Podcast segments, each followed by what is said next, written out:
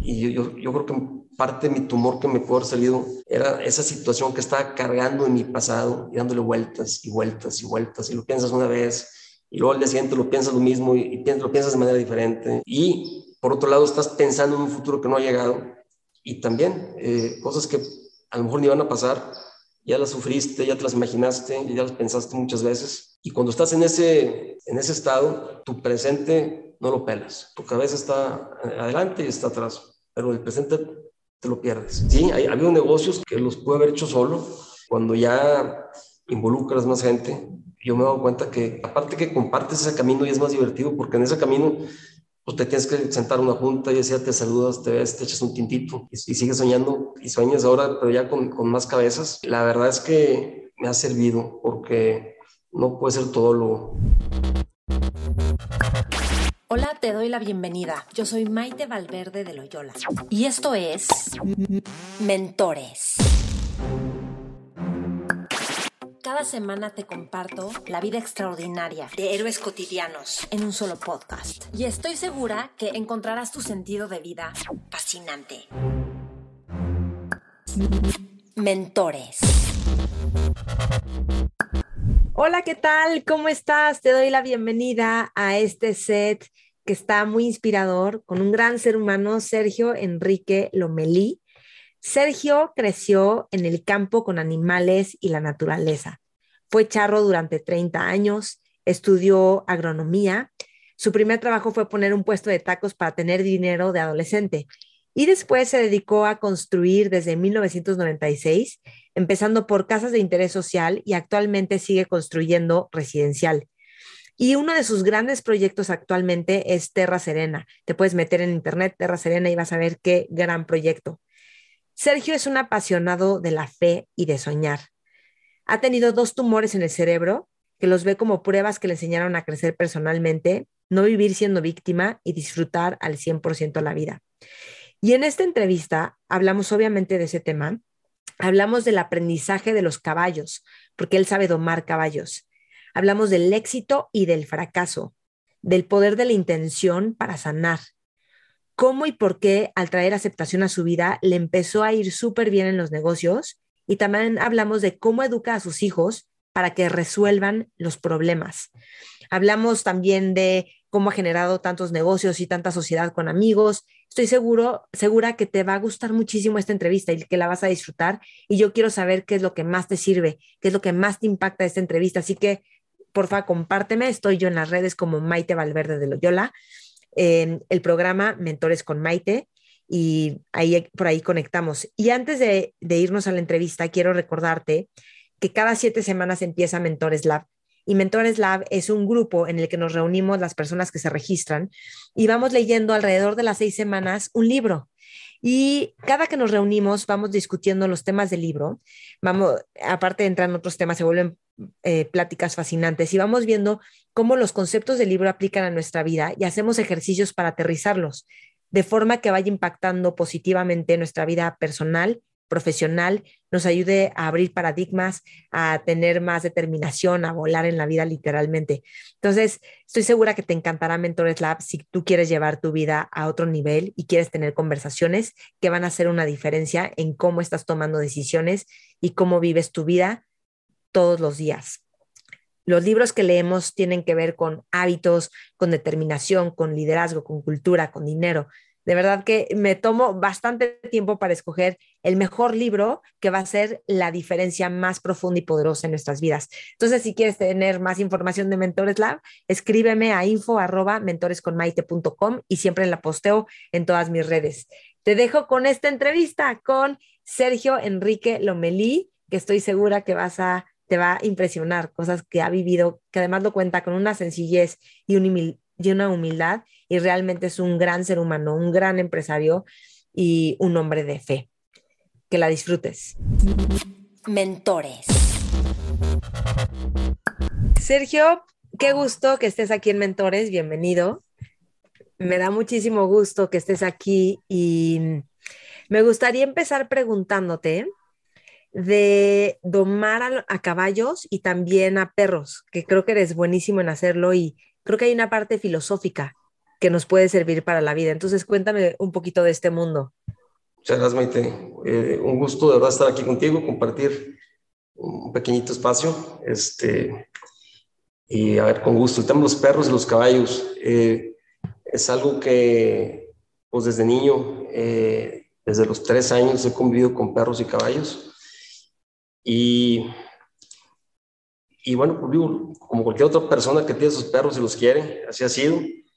La verdad es que entendí que cuando un perro o un caballo eh, te entiende o entiendes tú el caballo o el, perro, lo puedes disfrutar mucho más, ¿no? Entonces, de, manera, pues así que muy natural, empecé con una, una, perra que era la laica, una perra gran danés.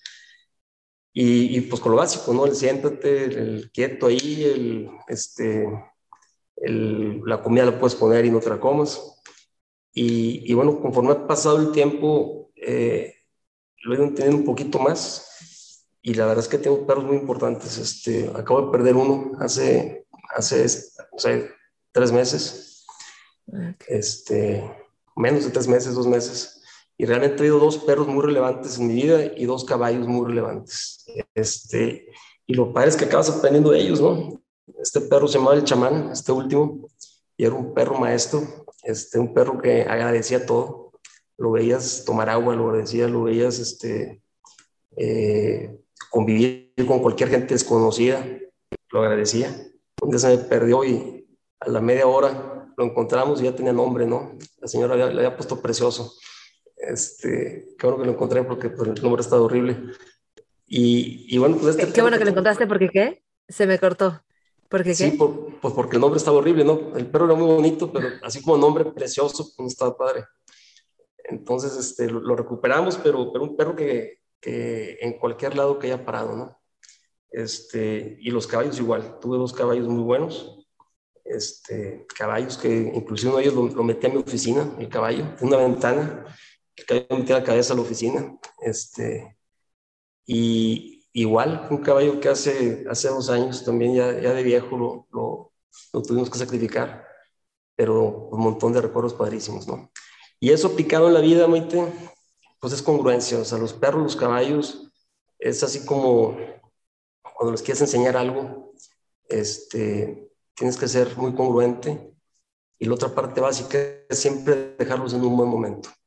O sea, si estás batallando en algún momento con enseñarle algo, no lo puedes dejar así. Tienes que esperar el punto y el momento donde el, animal entienda lo que quieres y en ese momento ya quítale presión. Déjalo en un buen momento. Ok. O sea, ni tan pronto que todavía no aprendió, ni tanto tiempo que se siente presionado.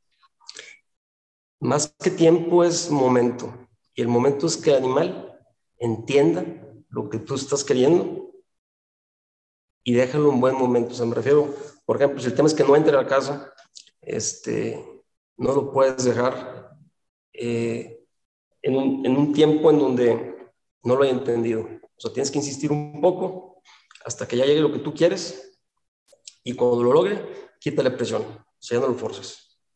Okay. Muy bien y déjalo en paz. Hay gente que pregunta, ¿cuánto tiempo le dedicas? Pues no es tiempo, o sea, realmente son momentos, ¿no? Pero en el momento que se lo dediques tienes que ser muy congruente. No sé si me explique. Sí, sí, sí, sí.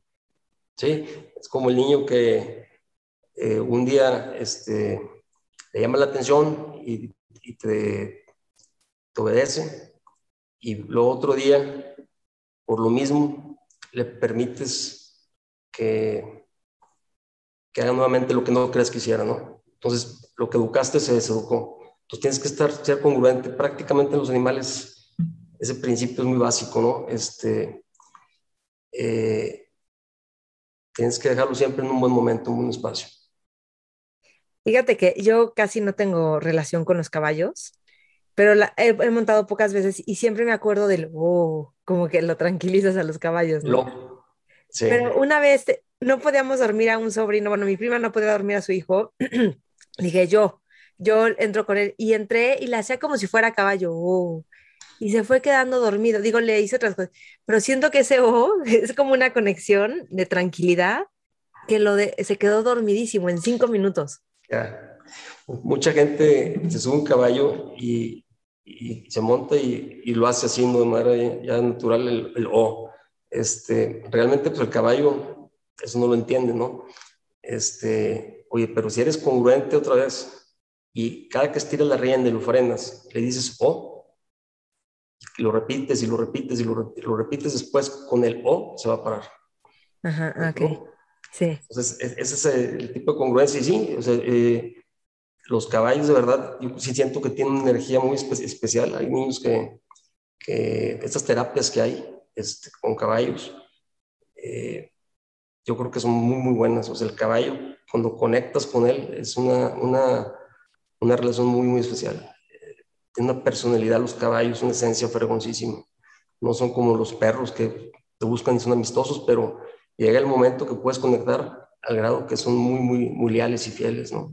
y sabes completamente con qué contar con ellos. Y cada caballo es su personalidad y son completamente distintos. El caballo es un animal muy interesante. Y los perros, porque también me cuentan que de los perros y más perros, que tú vas caminando en el campo y te siguen como siete perros, o sea, ahí están, eres el líder de, de la manada. No, pero ¿qué, ¿qué, pasa que te siguen? ¿Qué haces?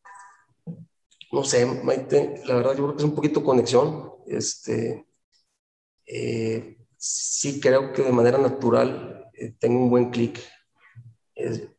no, con, no con perros y, caballos nada más en general, o sea, los animales que me gustan, eh, hago sentido con ellos, o tengo algo de animal, no sé qué será. Ok. Y luego creciste en el campo y, y fuiste luego charro también como por 30 años. Cuéntame un poco qué, o sea, qué, porque creo que nos hace falta mucho campo en la vida actual de ciudades? ¿Qué, qué te da el campo? Fíjate que el tema del campo, como yo lo entiendo, aparte de, lo disfruté de manera muy natural, este, iba fines de semana a, la ganadería, es una ganadería de toros bravos, que era de mi abuelo. Este, papá vivía y, y, de ahí, Tomás Vivendis era la ganadería. Y cada fin de semana ir al rancho y era padrísimo, ¿verdad? Porque yo convivía con, con la gente del, pueblo, este, tengo un grupo de amigos padrísimo, este, y era andar sueltos desde muy chiquillo, eh, haciendo un montón de cosas ahí, travesuras. Y lo que entiendo del campo es que lo que se vive en general en la ciudad, en los negocios, en la familia, prácticamente el campo te lo replica una y otra y otra vez de muchas formas distintas, ¿no?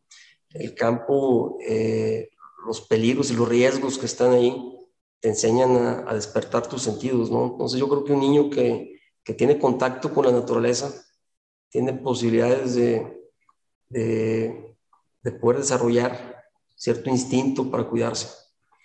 Este, que en, la, en, la, en, las ciudades, en las burbujas, como tenemos a los hijos a veces, esa parte o no les permitimos este, esa oportunidad de, eh, de manera, por así que, o no tan controlada, porque digo, yo de niño corrí un montón de peligros, este, te toca toparte con víboras, te toca este, pues, caerte de un caballo, todo tipo de situaciones, pues es parte de un aprendizaje que cuando lo vas entendiendo, los riesgos los vas minimizando, ¿no? Este, en mi caso, Maite, cuando tengo oportunidad de irme al campo, este, es donde te puedo decir que me, me, conecto más y las mejores ideas vienen, ¿no? Que es a lo mejor donde pienso un poquito menos, ¿no? Es donde siento más. Sí. Pues el campo sí lo entiendo yo, eh, para mí es un desfogue. un desfogue.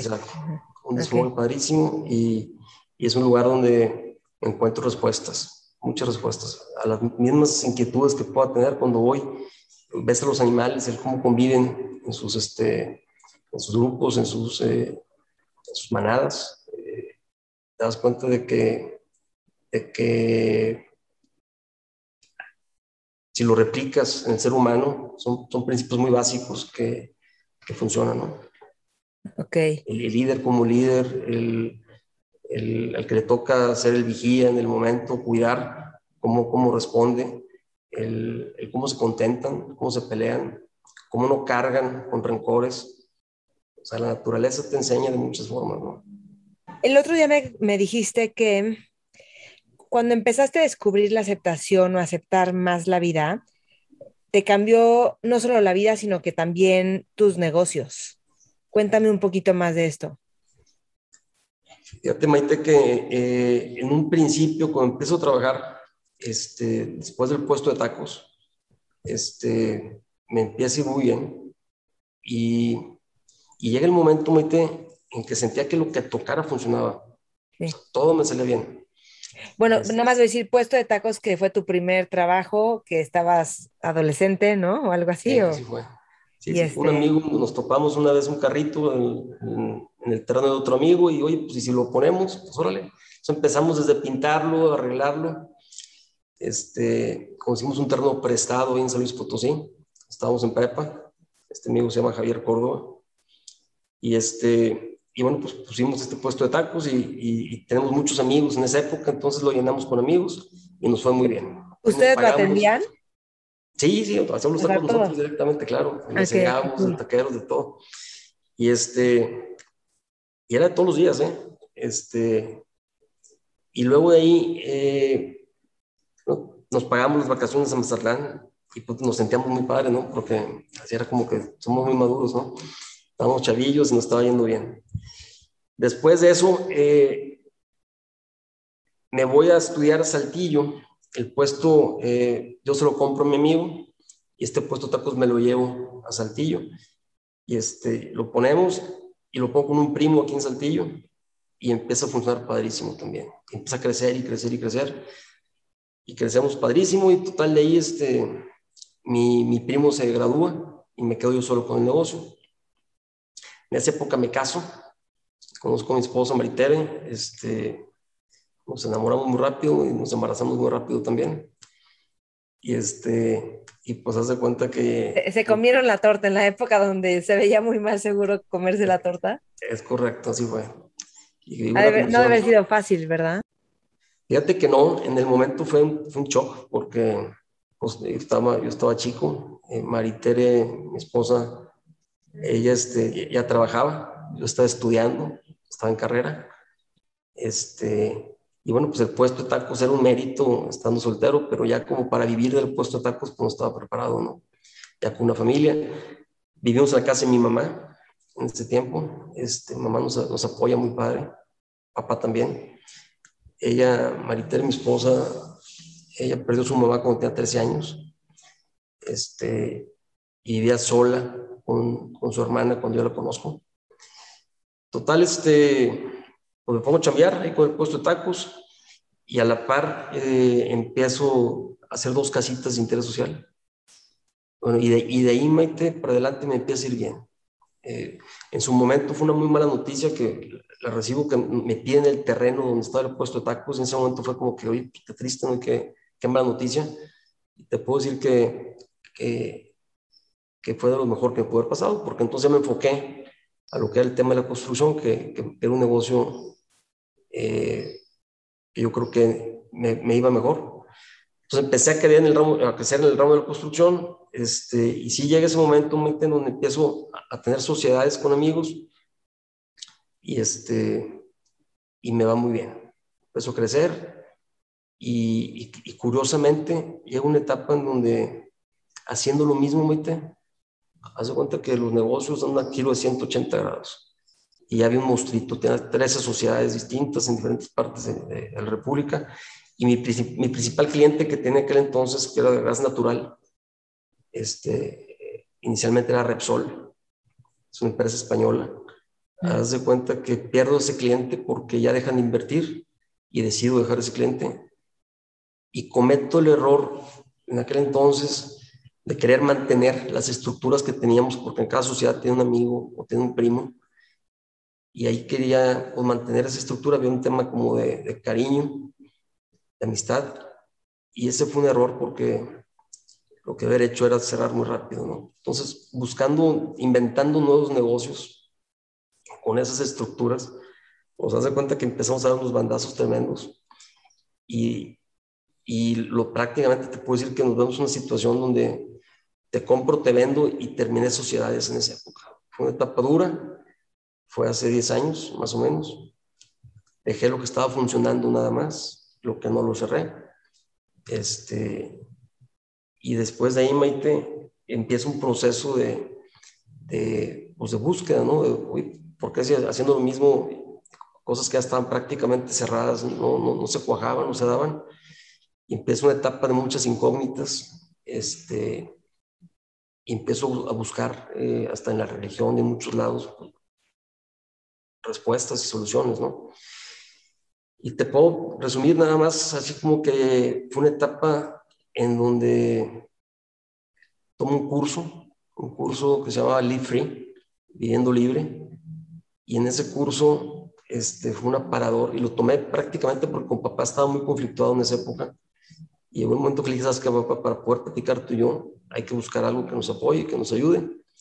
Y, este, y bueno, pues yo di con este curso, se lo comento, él entró primero, entramos juntos, perdón, había de antes etapas. La primera la tomamos juntos y ahí después de esa, vez, de, esa primera etapa le comento a papá, oye, cuando quieras platicamos. Me dijo, sabes que no, déjame tomo la segunda y la tercera etapa. Él ya por su cuenta, ¿no? Él acaba lo que es el curso, luego me pide que lo, que lo tome yo también. Y lo tomo, Maite, y hace cuenta que la relación con papá, buenísima. Nos cambió completamente. ¿Pero qué cambió? O sea, ¿qué descubrieron en ese curso? Okay, en ese momento el poder, poder, comunicarnos nada más, el poder este, eh, soltar las posiciones que cada uno teníamos, este, esa parte de, fue lo cambiamos hasta, hasta, ese punto nada más. Como aprendizaje, eh, para mí la parte que me lleva a una sacudida fuerte es en donde en la tercera etapa trabajas en ciertas, eh, siete áreas de tu vida, ¿no? La familiar, la recreativa, la económica, en la espiritual, este, en la social y bueno, no me acuerdo que otras dos o tres. Total, el punto fue que en la recreativa, bueno, y, había, era por tres meses y tenías un coach que te iba dando, dando seguimiento. Además, los coaches que me tocaron en mi caso fueron, buenísimos. una, Nayeli, una coach me tocó que me marcó tremendamente ahí de cómo este, me acompañó esos tres meses. Era, era muy dura. Entonces es una, una, se hace una carta y sobre la carta esta tú trabajabas, ¿no? Entonces, este, pues en ese momento eh, económicamente eh, los negocios estaban en una situación muy dura. Y uno de los puntos ahí era hacer yoga, nunca ni había hecho yoga, me lastimaba una rodilla un poquito y este, yo quería estar al 100%, entonces voy y me, opero la rodilla y después de que me opero la rodilla, este, me paro al baño en la noche y me convulsiono. Me doy cuenta que me despierto y pues, un montón de enfermeros y doctores ahí, mi esposa asustada. Y pues resulta que me empiezan a hacer estudios y estudios y, no dan pie con bola. Este, y por resulta que aparece un tumor en la cabeza, ¿no? Y ese fue el motivo. Después de la anestesia de la rodilla, por resulta que, que traigo un tumor en la cabeza. Y, y ahí empieza un proceso eh, muy bonito, porque, digo, pues, ahora se escucha raro, bonito, pero, pero fue bonito porque ahí eh, hace cuenta que en ese camino me topé con un libro que se llama El Poder de la Hora. Era, mm. era, parte de lo, de lo, que, es más, este, este, libro me lo regala ella porque me lo ha cerrado nuevecito, su novio se lo había regalado, su novio se lo había regalado a ella. y, y, me tocó leer ese libro tres días este, en el campo, quedándome a dormir yo en el monte, que era otro de los puntos que había puesto en mi carta, que era quedarme a dormir en el monte, este, o sea, en el monte, en el monte, en así. En monte, era, era agarrar mi caballo, lo dejaba mi caballo en un, este, en, la casa de un ranchero, bajaba mi caballo, este, me iba al monte, me llevaba mi libro, el ranchero sabía por dónde andaba más o menos, este, eh, un ranchero que me hizo muy amigo de él, ya falleció, Liborio, un viejito, don Liborio. Entonces me iba al monte y regresaba en la mañana, eh, agarraba la bici, le daba la bici, regresaba con el señor, este, desayunábamos juntos, este, y así fueron tres días, ¿no? Entonces este libro pues me marcó tremendamente. Fue un libro que en principio no lo entendía. Cuando lo entendí fue muy, muy padre. A ver, cuéntame de este proceso de no entender. Fíjate que yo tengo un club de lectura de libros que se llaman Aliger el equipaje, o sea, así se llama el... Y estoy pensando que ese va a ser el siguiente, porque tú me lo dijiste el otro día, me lo dijo otro amigo, o sea, dije, creo que este libro Ya he leído algunas partes, pero cuéntanos un poquito más qué fue lo que te impactó ese libro. Es un libro que no es para leerlo y comértelo, es para leer un capítulo y al día siguiente leer otro. Es un libro en donde te explica la mente, cómo es una gran herramienta o cómo puede ser tu peor enemigo. Este, te habla del presente. O sea, cuando estás en el presente, estás en tu momento consciente y no estás pensando en tus problemas del pasado o en los temores de lo que te pueda pasar en un futuro. Hay un poder especial en eso. O sea, cuando, realmente estás en tu presente, hay un poder importante. Es muy típico eh, y yo, yo, creo que parte de mi tumor que me puede haber salido era esa situación que estaba cargando en mi pasado y dándole vueltas y vueltas y vueltas y lo piensas una vez y luego al día siguiente lo piensas lo mismo y, lo piensas de manera diferente y lo otro lo ves otro ángulo y lo piensas diferente. Y por otro lado estás pensando en un futuro que no ha llegado y también eh, cosas que a lo mejor ni van a pasar, ya las sufriste, ya te las imaginaste, ya las pensaste muchas veces. Y cuando estás en ese, en ese estado, tu presente no lo pelas. Tu cabeza está adelante y está atrás, pero el presente te lo pierdes. Entonces, este libro pues, habla de este amigo que él a sus treinta y tantos años, siendo psicólogo, Eckhart Tolle, él, este, pues le cae un 20. Le cae un 20 después de decir la, frase yo mismo. Y es que yo mismo son, son, son dos, cosas diferentes. Yo mismo. Entonces, yo no soy mi mente. Él entiende que no es su mente, entiende que, la mente acaba siendo una herramienta y entra en un estado muy bonito, en donde después de haber estado a punto de suicidarse, ve la vida maravillosamente hermosa, de sentarse en un parque y simplemente estar. Este, en mi caso, esa parte me hizo mucho sentido, porque te digo, yo venía de un proceso de, de muchas preguntas, de muchas dudas, y cuando, cuando entiendo un poquito que, que es la mente y que la mente te puede jugar así, eh, empiezo a hacer ese ejercicio de callarlo un poquito, ¿no?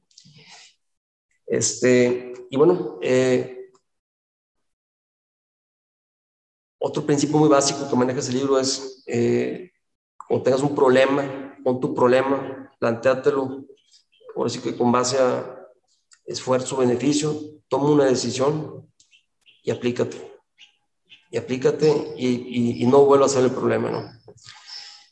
Y, la realidad fue que cuando empecé a hacer eso, me empecé a sentir muy bien.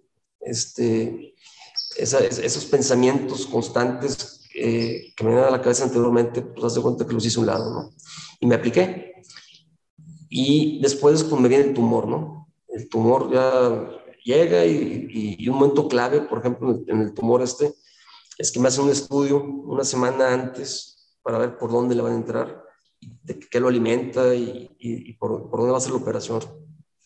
Y meten un contraste y algo pasa, Maite, en donde de repente hace cuenta que ya estoy en espera para pasarme a cuarto y mi parte izquierda no lo puedo mover y no puedo hablar.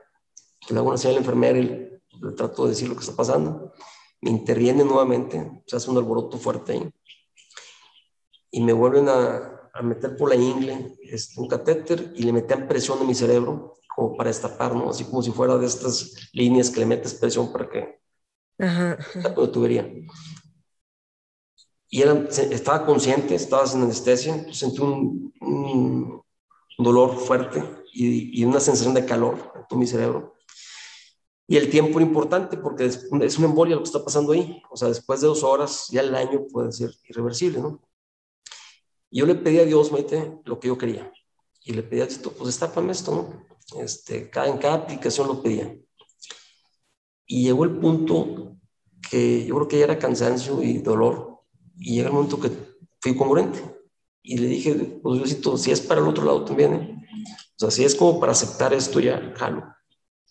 Y lo hice, lo hice con conciencia. Y yo no entendí que se había destapado aparte. Este, se dio cuenta, se llama, Sergio se llamaba el, el, el, mi tocayo, el doctor este. Pues, el doctor que opera, entiendo que le ha dicho como que pues ya, así, no, ¿sabes qué? Saca un catéter, mete otro y lo destapa. Llega mi esposa, este, ella, eh, ya cuando estoy en, urgencias, este, muy presionada, así como llorando, como no era parte del plan esto, pues el plan era la operación y ya no, esto no estaba considerado. Y yo le digo, ya hablaba un poquito, le dije, no o sea, voy a jalar con esto. Me dijo, no, pero sí se destapó. Este, y empecé a mover un poquito el hombro, del lado izquierdo. Y de ahí para adelante, pues un proceso muy, muy bonito porque el valorar, cerrar, abrir una mano, en ese momento no lo pude hacer y conforme lo fui haciendo en una semana, este, lo disfruté mucho, la verdad. Eh, valorar, sentarte en un excusado. Estuve dos meses prácticamente ahí en, operaciones este, y hacer en un cómodo, que no es cómodo. El día que tienes la oportunidad de sentarte ya nuevamente en el excusado, lo agradeces, padrísimo, ¿no? el simple hecho de bañarte, ¿no? Una regadera que lo hacemos todos los días, ahí lo aprendí a valorar mucho. Este, me operan, en la operación, fue una operación de 13 horas, y hace cuenta que eh, cuando despierto ya, tengo un montón de pesadillas horribles. O sea, hay, tengo amigos que me dicen, pues sí, güey, estabas drogado, ¿verdad? Pues seguramente, o sea, fueron muchas horas, este, y pues hace cuenta que unas pesadillas horribles, o sea, yo tenía unas lógicas extrañas, como que iban a traficar con mis órganos en la mañana. Entonces, este, resulta que en algún momento me sentí fuerte, consciente, y me quito los catéteres y me empiezo a desconectar todo yo solo. Y mi esposa estaba por entrar, mi esposa del corredero, un momento de gente que entraba y salía, y empezó a pelear. Golpeo a un enfermero, un enfermero, este, gritaban que no entre la señora, avisen a la señora que no entre, que espere. Entonces mi, mi locura agarraba más sentido, yo seguía peleando en ese momento. Y cuando despierto, me, me sedan. Cuando despierto, estoy amarrado de manos y pies. Entonces, ya, ya, estoy operado, ya, ya, estaba operado de la cabeza. Entonces, lo que me movieron el cerebro y demás, pues seguramente, y, la cantidad de horas de anestesia, ¿no? Hoy, pues resulta que mi locura agarra más sentido cuando despierto me veo amarrado. Viene el enfermero y me está dormido. Se iba y se iba forcejeando con mis lógicas extrañas, ¿no? Entonces pasé una noche hasta ahí horrible. Y luego, curiosamente, Maite, hace cuenta que eso cambió en 180 grados. De repente, después de tener esas pesadillas, este, sueño a mi coach que me decía, Sergio, confía. Este, y me dio una paz padricísima.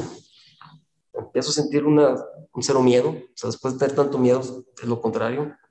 Se me quitó el miedo, este, cero dualidad. Era algo, algo facilísimo de entender. Y fue un momento hermosísimo. Te, puedo decir que eh, de mis momentos más bonitos que, que he tenido en mi vida, y, drogado o no drogado, pues era tan real como estoy ahorita contigo aquí, ¿no?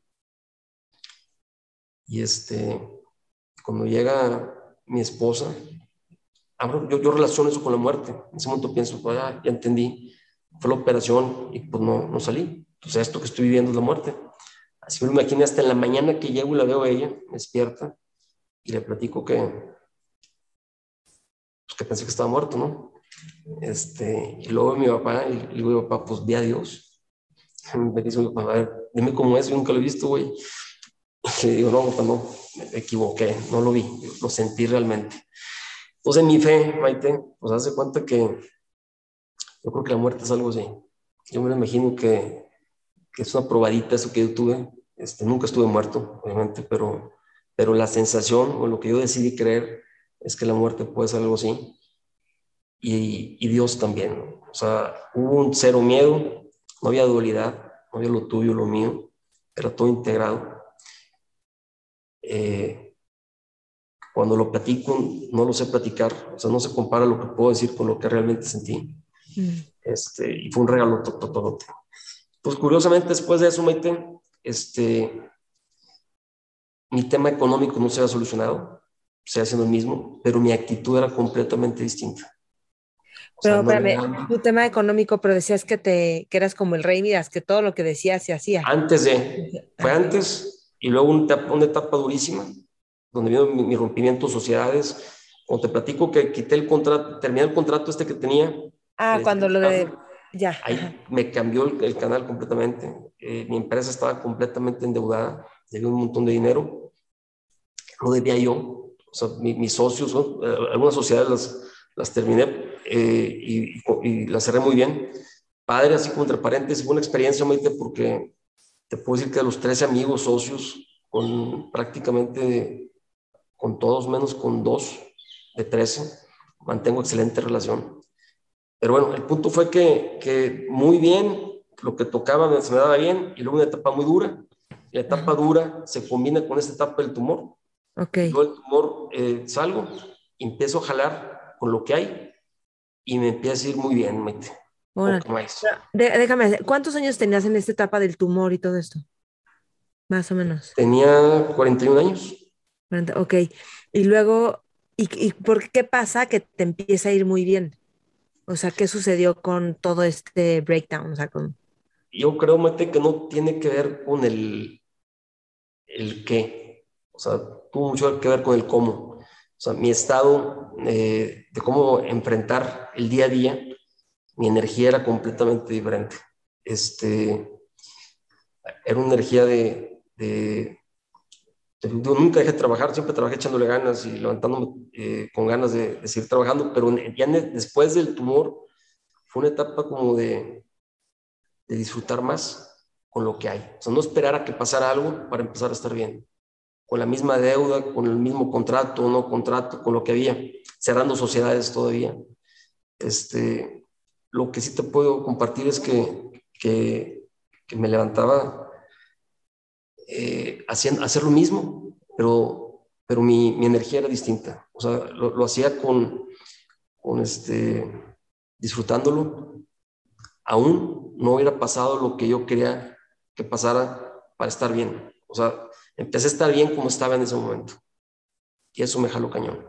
Este, curiosamente, eh, haciendo lo mismo otra vez, con la misma actitud de, de, cumplir, la misma actitud de la cara, que esa nunca, nunca cambió en todo ese proceso, pero te vuelvo a repetir, con diferente energía y las cosas se empezaron a alinear fregoncísimamente. Padrísimo, se alinear todo. ¿Y a, qué se lo atribuyes tú? ¿A disfrutar cada momento sin importar? O la aceptación, este tema que te mencionaba, o sea, y me parece importante porque, pues sí, porque cuando las cosas no van como queremos o como quisiéramos, creo que nosotros entorpecemos más nuestra vida. O sea, creo que hay algo muy importante para todos nosotros que aprender en esto. Yo creo, Maite, mucho en, la parte de el fin, eh, es lo que te mueve para hacer cosas, ¿no? El plantearte un negocio y quiero llegar allá. Este, pero en el, en el tiempo acaba siendo no lo más importante. O sea, mi experiencia ha sido como, bueno, tengo el fin de de cerrar aquel negocio o el fin de pagar mi deuda. Este, es la finalidad.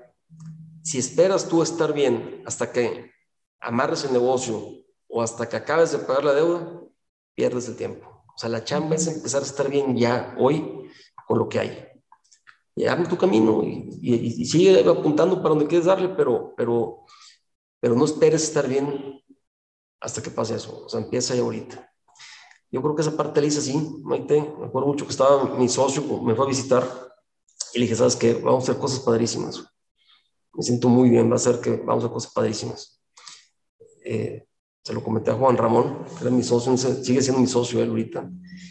Y, este, y, se empezaron a acomodar las cosas. Así como puede decir, oye, ¿cómo aquello se cayó y aquello se cayó? pues esto se acomodó y se alineó y se alineó y se alineó y se alineó. Y, y, las cosas caminaron. Y te puedo decir, Maite, o sea, que no, no me siento como, como yo la persona que logró eso. O sea, realmente acabé siendo un medio dentro de un entorno y dentro de la aceptación, Maite, ahí, ahí aplica esa parte. El tema de, a lo mejor antes forzaba cosas, o sea, quería que fuera un modo, daba por ahí, no esa flexibilidad, bueno, pues no es por aquí, es por acá. O sabes qué, o ya no lo hacemos, hacemos otra cosa.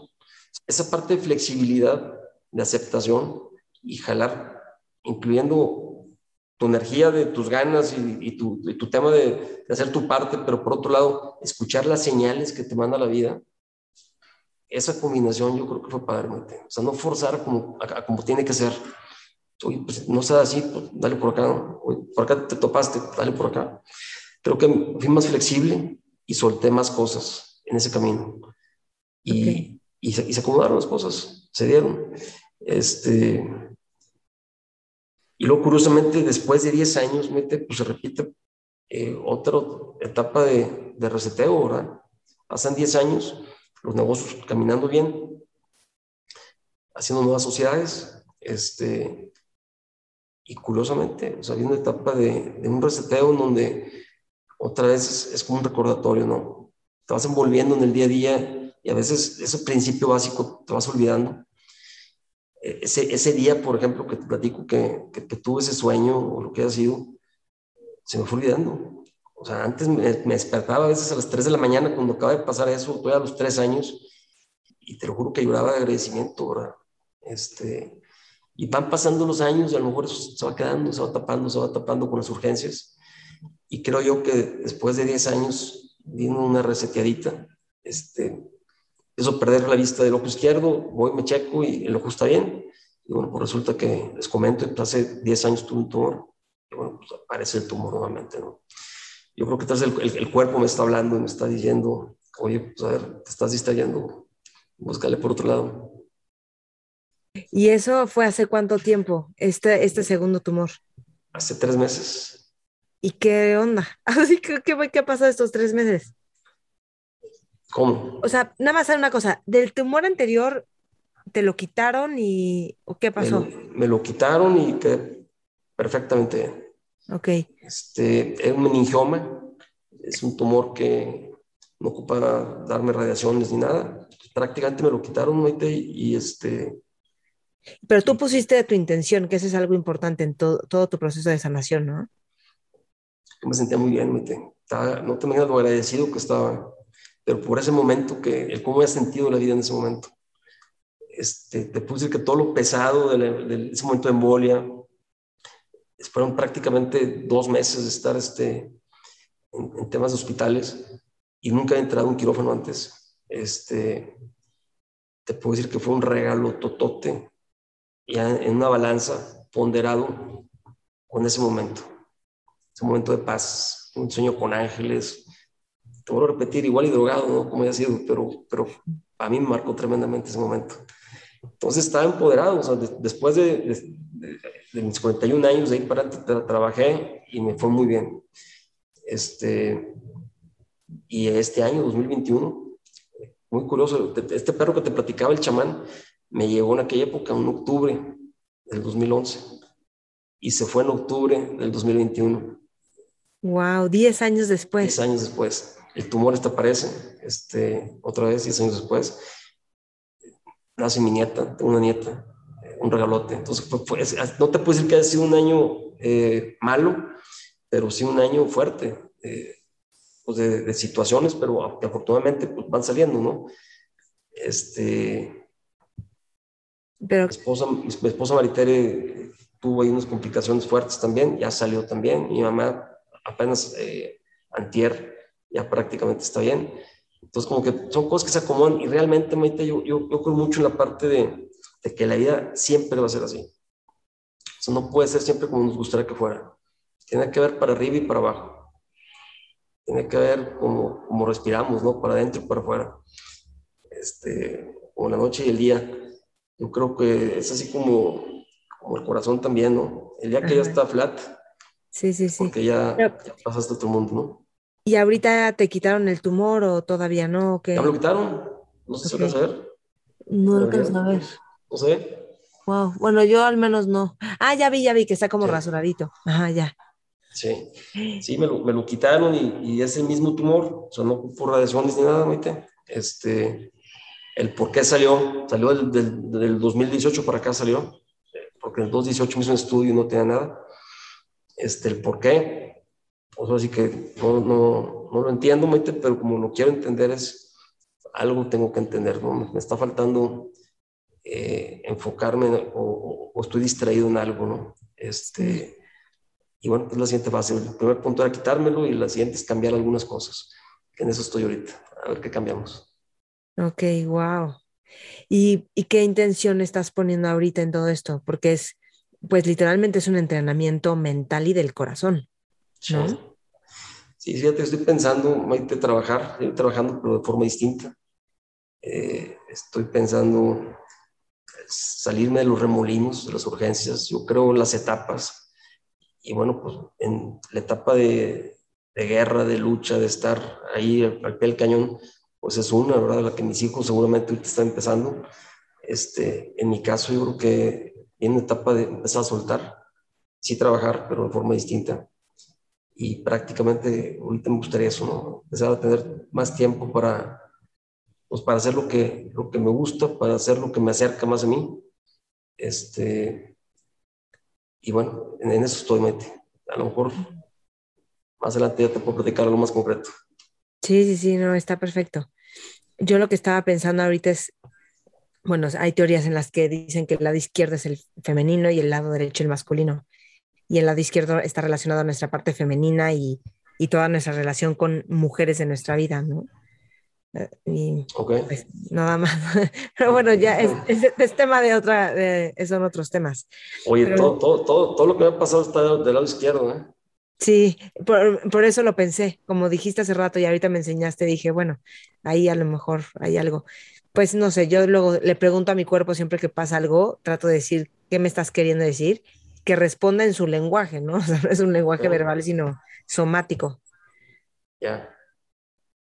Pero, wow, pues este, gracias por compartir esto, Sergio. Yo te mando muchísima luz. Gracias. Y que sigas con esa determinación y aceptación. Bienvenida, bienvenida, Luz. Este, oye, hay un poder importante en eso, ¿eh? Tengo, tengo un socio, un buen amigo, se llama Luis Aguilar. Él es el papá, ah, es el yerno, del, de, el yerno de, Pérez Negrón, que ya, ya, lo conociste. Sí. Y él, este, en el, tratar el proceso de su hijo, estaban completamente devastados. Y cuando ya lo abren y lo platican, pues viene el apoyo de mucha gente y dice, compadre, ¿no te imaginas el cómo me sentía? Y ahora con el mismo problema que no ha cambiado, sigo teniendo cómo me siento. Me siento con fuerza, me siento con ganas, me siento con poder. O sea, realmente hay un poder importantísimo ahí en, en las buenas intenciones, en los buenos deseos, en esa buena vibra, ¿no? y en sentir de los demás. Yo he hecho muchas sesiones con gente con un duelo muy fuerte, o sea, que se murió su pareja de un día para otro. Mi mamá tenía toda la cara hinchada, llena de con sangre, porque era un tratamiento para cáncer de piel. Le hicimos una sesión que son sesiones de amor, ¿no? Que ahí están todos contigo y te ayudan a sanar muchísimo. O sea, más em, emocionalmente, ¿no? Y mentalmente también ayuda mucho. Pero bueno, qué, qué padre. Quería preguntarte, este, hay una parte en la que tú dices que el éxito y el fracaso hay que tratarlos como dos desconocidos. Ay, qué lindo el perrito. Llegó mi compañero. Sí, ve, aquí te está dando amor. ¿Qué tal decimos? Andaba fuera revolcándose ahorita. Está revolcando ahorita y entró por aquí por la ventana. Échate. Oye, y luego los perros también se mueren en momentos que se supone que algo ayudaron al humano y pum, se van porque le ayudan como a ¿En serio? Luego hay que, bueno, yo tengo una entrevista de, de, alguien que se conecta mucho con animales, pero sí ha pasado mucho. Yo he visto momentos donde justo un perro se muere, o sea, unos amigos estaban a punto de divorciarse, se les murió uno de sus perros y al final se quedaron. Y luego, o a veces justo se murió el perro y otro amigo justo se divorció, o sea, como que, pues no sé, dicen cosas así, pero pues hay una mística muy particular en todo esto. Yo creo que son, son catalizadores me, me, ha pasado, llegas con un perro y, estás tú en tu rollo y los agarras, los abrazas, o y se separan y se sacuden. O sea, toda esa energía es como, van y la, y la saben sacar, yo creo, ¿no? Sí. Hay que aprender a sacudirnos como los perros. Sí, pero ve, em, se me hace muy simbólico cómo llegó ahorita, eh, como en este momento, darte todo el amor. Estamos hablando del amor que sirve cuando... Qué increíble. Bueno, entonces, este, tratar al éxito y al fracaso como dos desconocidos. Sí, yo creo que esa es una fórmula básica. Porque eh, todos queremos el éxito, pero no el fracaso. Es correcto, correcto. Y lo, y lo curioso, porque en los fracasos encontramos las herramientas básicas para el éxito, ¿no? O sea, yo creo que, eh, no creo, seguro que siempre se aprende más de los momentos complicados y difíciles que de los, este, de los fáciles, ¿no? Y tratar al éxito y al fracaso como dos desconocidos te permite fracasar y seguir adelante. De lo contrario, no, no lo puedes hacer. y, no, no te atreverías a hacerlo nuevamente. Y la otra, en el éxito, igual, si lo tratas como desconocido, pues aprendes a llevar el éxito, ¿no? Si te engolosinas con eso, te pierdes, te mareas. Qué fácil. Yo, creo que los, los, dos temas son importantes, ¿no? Sí. Hay algo que me contaba una de tus hijas y es que cuando hay un problema, o sea, que tú siempre los enseñaste a hablarlo con la persona. O sea, si le llegaba y te decía, es que mi hermana no sé qué tú, a ver, espera, y traías a la hermana. Y si hay algo con alguien que trabaja contigo, tú detienes y a ver, vamos a hablarlo ahorita. Lo cual se me hace excelente, extraordinario y hay que fomentar eso muchísimo. Cuéntame un poquito más de esto. Luego la gente no quiere, o sea, puede evitar ir a hablar contigo por decir, yo justo no quiero hablar con la persona de la que me estoy quejando ahorita, ¿no? Fíjate que tiene, tiene, tiene dos razones y, una la aprendí una vez que me tocó negociar un terreno con una, una señora, muy buena gente la señora, y me platicó de sus hijos. No sé por qué me platicó. Conocí a uno de sus hijos también y sus hijos fueron excelentes hijos toda la vida, en donde ellos eran excelentes hermanos. Eh, nunca se pelearon, excelentísimos hicieron negocio juntos, vivía uno al lado del otro, compraron una casa, el otro compró la casa al lado y se llevan extraordinariamente bien. Y un día tuvieron un problema y se pelearon y no se volvieron a hablar. Y no hubo forma que ella pudiera hacer que se platicaran para que se puedan arreglar.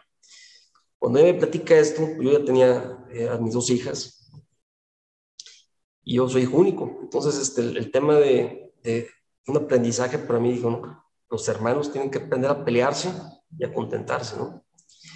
Entonces, ese es un motivo así familiar muy básico. Entonces, lo que hacía así era como que, a ver, este, no se ponen de acuerdo, este, estaban peleando, uno lo ponían tan chiquillos en un rinconcillo en un lado, el otro el otro. Este, les voy a dar 10 minutos, yo ahorita vengo. Piénsele, cada uno, a ver, a ver quién este, eh, quiere decir algo.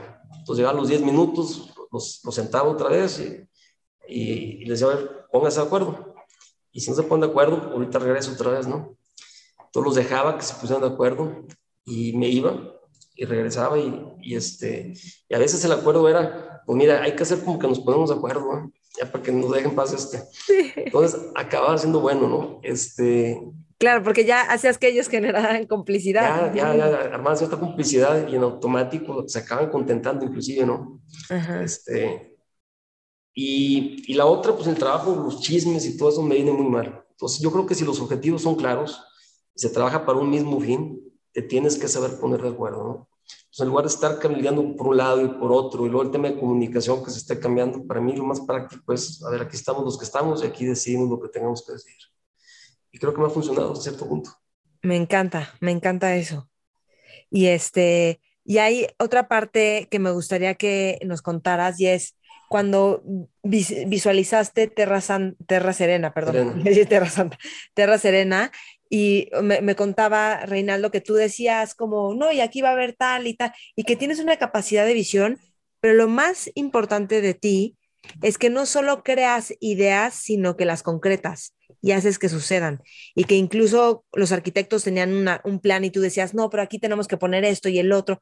Y entonces eso ayuda, o sea, tú fuiste también pieza importante para que tenga la atmósfera que hoy tiene. Tierra Serena, cuéntame un poquito de esto, que también tiene que ver con, hay agua, hay animales, o sea, es como un paraíso que han hecho. Está, está padre y, y, la verdad es que no ha sido trabajo, Maite, porque yo lo he disfrutado desde antes que, que fuera mío, ¿no? O sea, yo entraba como pirata, eh, me traía pinzas, andaba a caballo y me metía por lugares donde eh, no, no, no, todo el mundo eh, transita. Entonces me tocó conocer el lugar este, hace muchos años. me invitaba a montar caballo, caminamos de, de lo que es un pueblo que está que se llama Arteaga, está como 8 kilómetros. Es un desierto. Entonces de repente de ver desierto y empezar a ver pinos, y a esa distancia me llamó mucho la atención. Y luego se acomodan las cosas. Este, en aquel entonces no había posibilidad de que lo comprara, pero venía periódicamente cuando quería montar caballo, era lo más cerca, un lugar que me gustaba. Y había un anuncio de se vende, y cada que pasaba por ahí lo quitaba el anuncio y lo echaba a mi camioneta. Tenía como cuatro anuncios ahí atrás de la, casa, de la casita del perro, hay cuatro anuncios ahí atrás. Y pasan los años y curiosamente el logotipo de estos anuncios lo relaciono con un panorámico un día y, y me acuerdo del, del, del, terreno que se vende y ya la condición había cambiado. Y, este, y, y voy al casita del perro y encuentro y empiezo a negociar. Me tardé como un año negociando el, el terreno y lo acabé comprando. Este, y luego ahí, eh, el tema de, había mucha inseguridad en aquel entonces, estaba peligrosísimo. Este, decidí irme a Austin dos años para que mis hijos aprendieran inglés. Y las cosas acomodan, eh, Maite. Este, pues hace cuenta que lo que viví en Austin, en donde vivíamos, era un lugar suburbano, que no estaba en el centro de Austin, este, Lake Trolley se llama. Y, y bueno, yo era jardinero allá, allá me quedaba 20 días y, me, y ya trabajaba y luego me venía 10 días acá a Saltillo. Manejaba con mi perro, con el chamán, andaba atrás de la camioneta conmigo. Mm. Y, este, y en ese proceso, pues, haz de cuenta que lo que viví en Austin lo traté de replicar aquí en Terra Serena, porque son algunas ideas que, que se van alineando poco a poco en Austin yo salía de la casa y te topas con venados, ¿no? Entonces aquí esa parte la, la, hemos creado, está cercado el terreno y hemos metido venado, además que aquí ya había venado. Y es un lugar que estamos a eh, 20 minutos de Saltillo y hay oso, hay puma, hay venado, hay zorra. Entonces, este, es padrísimo ¿no? esa combinación de, de cercanía este, con, con, lo que yo estaba viviendo ahí en Austin y pues, prácticamente eh, esa idea con otras ideas de los arquitectos. La verdad es que hay que hacerles caso. Yo a veces soy positivo ahí, pero la, he aprendido a escucharlos más. Este, que son las Artigas, ¿no? Los, los Artigas, son excelentes son, arquitectos. Pancho Artigas, aquí he estado en varias ocasiones. Y, y la verdad es que eh, me doy cuenta, conforme pasa el tiempo, que realmente hay que hacerles más caso. Este, y esa combinación de, de situaciones, yo creo que han hecho un buen proyecto aquí en Terra Serena la gente que ha comprado este, y que ha decidido vender, inclusive han hecho un muy buen negocio de cómo compraron o cómo vendieron. Y, y, pues está empezando. O sea, realmente el proyecto llevamos un 25% apenas. Este es un proyecto a largo plazo. Y lo padre de Maite es que lo disfrutamos, te vuelvo a repetir, desde antes de comprarlo, ¿verdad? Sí. Este, de, de, eso se trata, yo creo, de cuando tu trabajo lo disfrutas y lo haces con cariño, pues acaba no siendo trabajo, ¿verdad? Sí.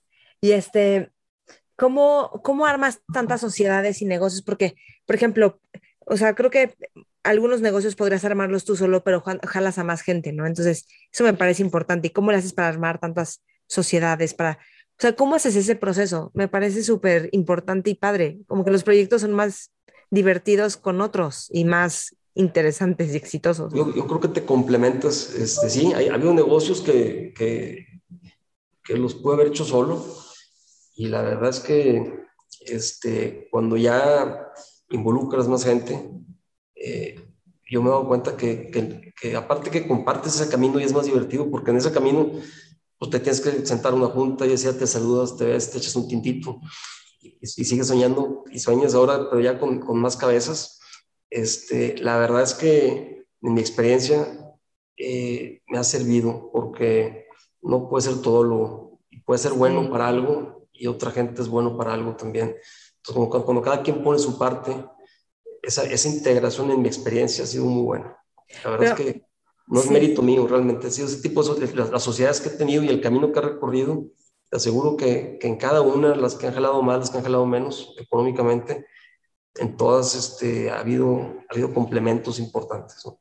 Pero siempre que jalas a alguien, tienes claro para qué quieres jalar a esa persona, o sea, porque, a ver, cuéntame eso. Ajá. Sí, eh, bueno, no, no siempre, así como que, o sea, sí en algunas ocasiones dices, oye, pues, esta, esta persona es buena para esto, pero, pero aparte de eso es la química, o sea, tiene que haber buena química. Este, generalmente he metido o invitado amigos este, que son amigos primero y luego los hago socios. Y ya los conozco, o sea, sé, sé sus valores y nos identificamos de alguna forma, ¿no?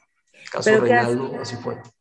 Ah, o sea, a mí a veces me pasa que invito a gente, pero ya están muy ocupadas. Entonces digo, ah, y entiendo, o sea, yo digo, pues es que sí, porque no tiene tiempo ahorita, no tendría tiempo para esto, no, no es algo de tiempo completo, pero tú cómo lees, porque seguro que tus amigos también tienen mil cosas más, ¿no? Sí, sí, la, verdad es que... Eh, Necesitas gente que se comprometa, o sea, realmente el que mete dinero en un negocio, pues se compromete porque su dinero está ahí, ¿no? Pues, ah, este, y bueno, sí, sí la forma de, del día a día, procuramos manejar ahí esquemas donde tenemos algunas reuniones periódicas donde son delinearnos, de, de, complementarnos y, bueno, pues hay, hay, personas que en el día a día ya tienen sus tareas ya alineados a, a, a esa, esa, reunión, ¿no?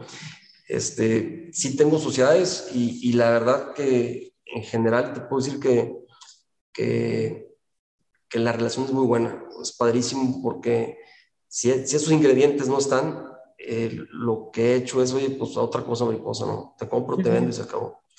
Y siempre que empieza una sociedad, procuro esa parte, que la puerta de salida sea muy franca y muy grande, ¿no? Curiosamente, entre más grande, menos lo usas. Vale. Sí, sí, sí, qué increíble. Hay algo que, que, eh, ya para terminar, este, me dicen que hay mucha gente que te busca para pedirte consejos, apoyo. ¿Cómo has creado este vínculo con las personas para que cuenten contigo de esa forma? Que yo creo que contribuir a otros es de las cosas más satisfactorias. Y, eh, tiene que ver con este programa, que este programa se llama Mentores, ¿no? De alguna forma, cuando uno da consejos, pues es una mentoría, ¿no? que no, no me considero así, Maite. Este, la, la, verdad es que, eh, os digo, mejor quien viene es como con quien yo voy también, ¿no? Este, eh, no me considero un consejero. Eh, si alguien que quiero y, me, pide un consejo, sí se lo doy, pero honestamente, o sea, no, no quien te dijo eso no le creas tanto. este, honestamente digo que pueda ser así es eh, o algún familiar o algún amigo, este, y eso lo haces de aquí para allá y viene de allá para acá, ¿no? Ok. Si estuvieras en una mesa con jóvenes visionarios, emprendedores que tienen ganas de lograr sus sueños y contribuir al mundo, ¿tú qué les aconsejarías? Que para mí es este público, ¿no? El que nos escucha. Yo les diría, Moite, eh, créansela, eh, créansela. Este, les diría, eh, trata el éxito y el fracaso como dos desconocidos o sea, atrévete. Este, yo he platicado con varios viejos y generalmente se puede arrepentir de lo que no hicieron, más de lo que sí hicieron, ¿no? Entonces, yo, mi mensaje sería, sueña, atrévete y, y ponle pies a lo que decidiste. Si te equivocas, no pasa nada, no se pierde nada, algo te llevas. Y rectifica otra vez y sigue. Hay un libro que se llama Ritmo y Rumbo eh, y trata de lo que es la bici montaña. Es una analogía de la bici montaña y del, velerismo, los veleros, los barcos estos, en donde esta persona que creo que ya falleció, este, él en su vida relacionaba el velero como fijarte un rumbo, ¿no? Quiero llegar allá pero pues el aire a veces viene completamente en contra, entonces tienes que zigzaguear, ¿no? Para poder llegar. Y a pesar de que el aire está completamente en contra, puedes llegar a ese lado contrario con aire, ¿no? Entonces e, e, él, aplicaba eso en, su vida, al igual que la bici en montaña lo aplicaba con el concepto de la piedra en el camino es el problema, es ve la piedra o ve el problema, decide por qué lado vas a pasar, cómo lo vas a atender y no vuelvas a ver la piedra porque la bici montaña, si vuelves a ver la piedra y vuelves a ver la piedra, te estampas con la piedra, ¿no? Entonces, es como decide, otra vez, con base a esfuerzo-beneficio, y ya no veas el problema, pedaleale, échale ganas. Entonces, yo a los jóvenes les, diría, este, atrévanse, les diría, pon tu fin, ubica tu sueño, este, y pedaleale, no lo aflojes. Y si te caes, no pasa nada, es parte del juego. Y creo que también, o sea, hay que atrevernos aunque no, no seamos tan jóvenes, ¿no?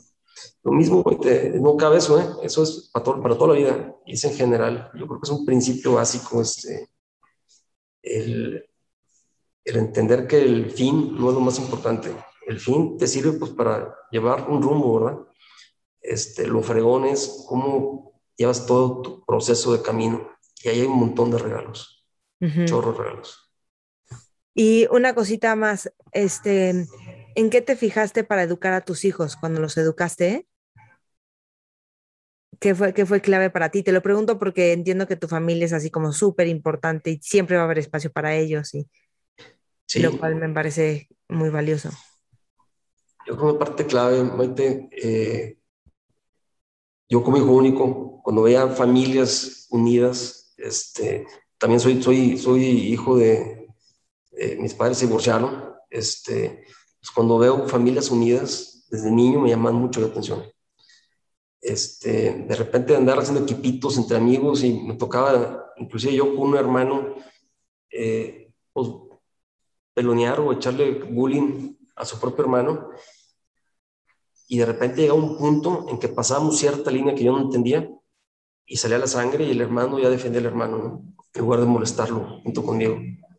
A mí eso me, me, llamaba mucho la atención este, y he tratado a mis hijos esa parte de inculcárselas. ¿no? O sea, su hermandad, su relación está por encima de cualquier cosa, por encima de una herencia, por encima de una diferencia, por encima de una pareja, por encima de cualquier cosa. O sea, ustedes como hermanos este, eh, nacieron y, están destinados a amarse y complementarse y apoyarse siempre. Y creo que esa parte de nuestra familia es muy, muy importante. Este, se llevan muy bien entre ellos, se protegen muy bien entre ellos. ¿no? Eh, ¿Qué otra cosa, Maite? No eres especial cuando empiezas a lograr algo. O sea, desde que naciste eres especial.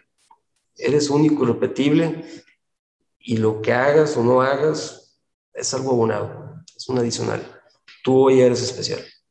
Creo perfectamente en eso. Nos han enseñado en generaciones anteriores hacer los números unos o cuando logres aquello vales más y la gente te trata con base a eso.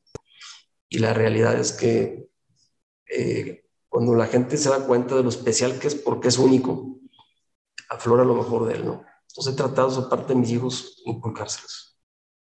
Ole, wow, está increíble. Gracias, mil gracias. Un gusto. ¿Algo más que quieras agregar, Sergio? Este, no, realmente me eh, eh, es todo. Este, un gustazo. Eh, si lo que platicamos ahorita a alguien le sirve de algo, será buenísimo. Y no, pues muy agradecido, Maite, qué padre tu trabajo. La verdad es que se ve que igual lo disfrutas y seguramente deja de hacer trabajo. Y este, y bueno, es una forma de tocar gentes, ¿no? Este, qué padre que lo, que lo hagas y muchas gracias a ti. Te, te agradece de verdad. Si alguien te quiere buscar o, bueno, pueden meterse a terraserena.com, sí.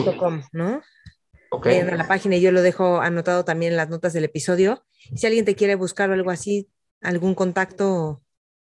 ¿Te, parece que te lo pase? Este, te lo, te lo paso y igual lo puedes poner ahí, ¿no? Y yo lo pongo acá abajo. Sí, está perfecto. Sí.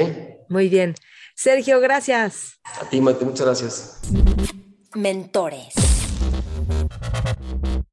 Espero que hayas disfrutado esta entrevista, que te haya dado muchísimo valor este tema de la aceptación, de la intención también de confiar, de la fe, para, para confiar en que sí hay maneras de resolver asuntos difíciles, el tema de la conexión con los animales y con el campo, bueno, en fin, un montón de temas. Te recuerdo que estamos en todas las redes como Mentores con Maite. Yo estoy como Maite Valverde de Loyola y por cierto, cada seis semanas más o menos empezamos un nuevo Mentores Lab, que aquí leemos libros y cada semana nos reunimos para discutir las personas que forman parte de Mentores Lab, los temas del libro y yo les hago ejercicios para que podamos implementarlo en nuestra vida diaria. Son sesiones fascinantes, nos abren la mente, nos abren el corazón, nos transforman nuestra vida, cambiamos paradigmas, nos apasionamos, nos ayuda a avanzar en temas de vida personales y profesionales. Yo te diría, no te pierdas el próximo Mentores Lab. Los libros están en torno a hábitos, liderazgo, cultura, mente, eh, dinero, fascinantes. Entonces, bueno, Toda la información la publico en las redes sociales, Maite Valverde de Loyola o Mentores con Maite, o me puedes escribir a info arroba mentoresconmaite.com para que te llegue toda la información. Y finalmente te doy las gracias porque de veras, gracias a ti que escuchas el programa y que lo compartes, este programa sigue y puede llegar a más personas. Entonces, gracias por escuchar, gracias por compartir y como siempre les digo, me interesa muchísimo saber qué es lo que más te sirve porque quiero darle a todas las personas lo que más les sirva y buscar a las personas que tienen eso, que es lo que más necesitamos en estos momentos. Gracias y hasta pronto. Mentores.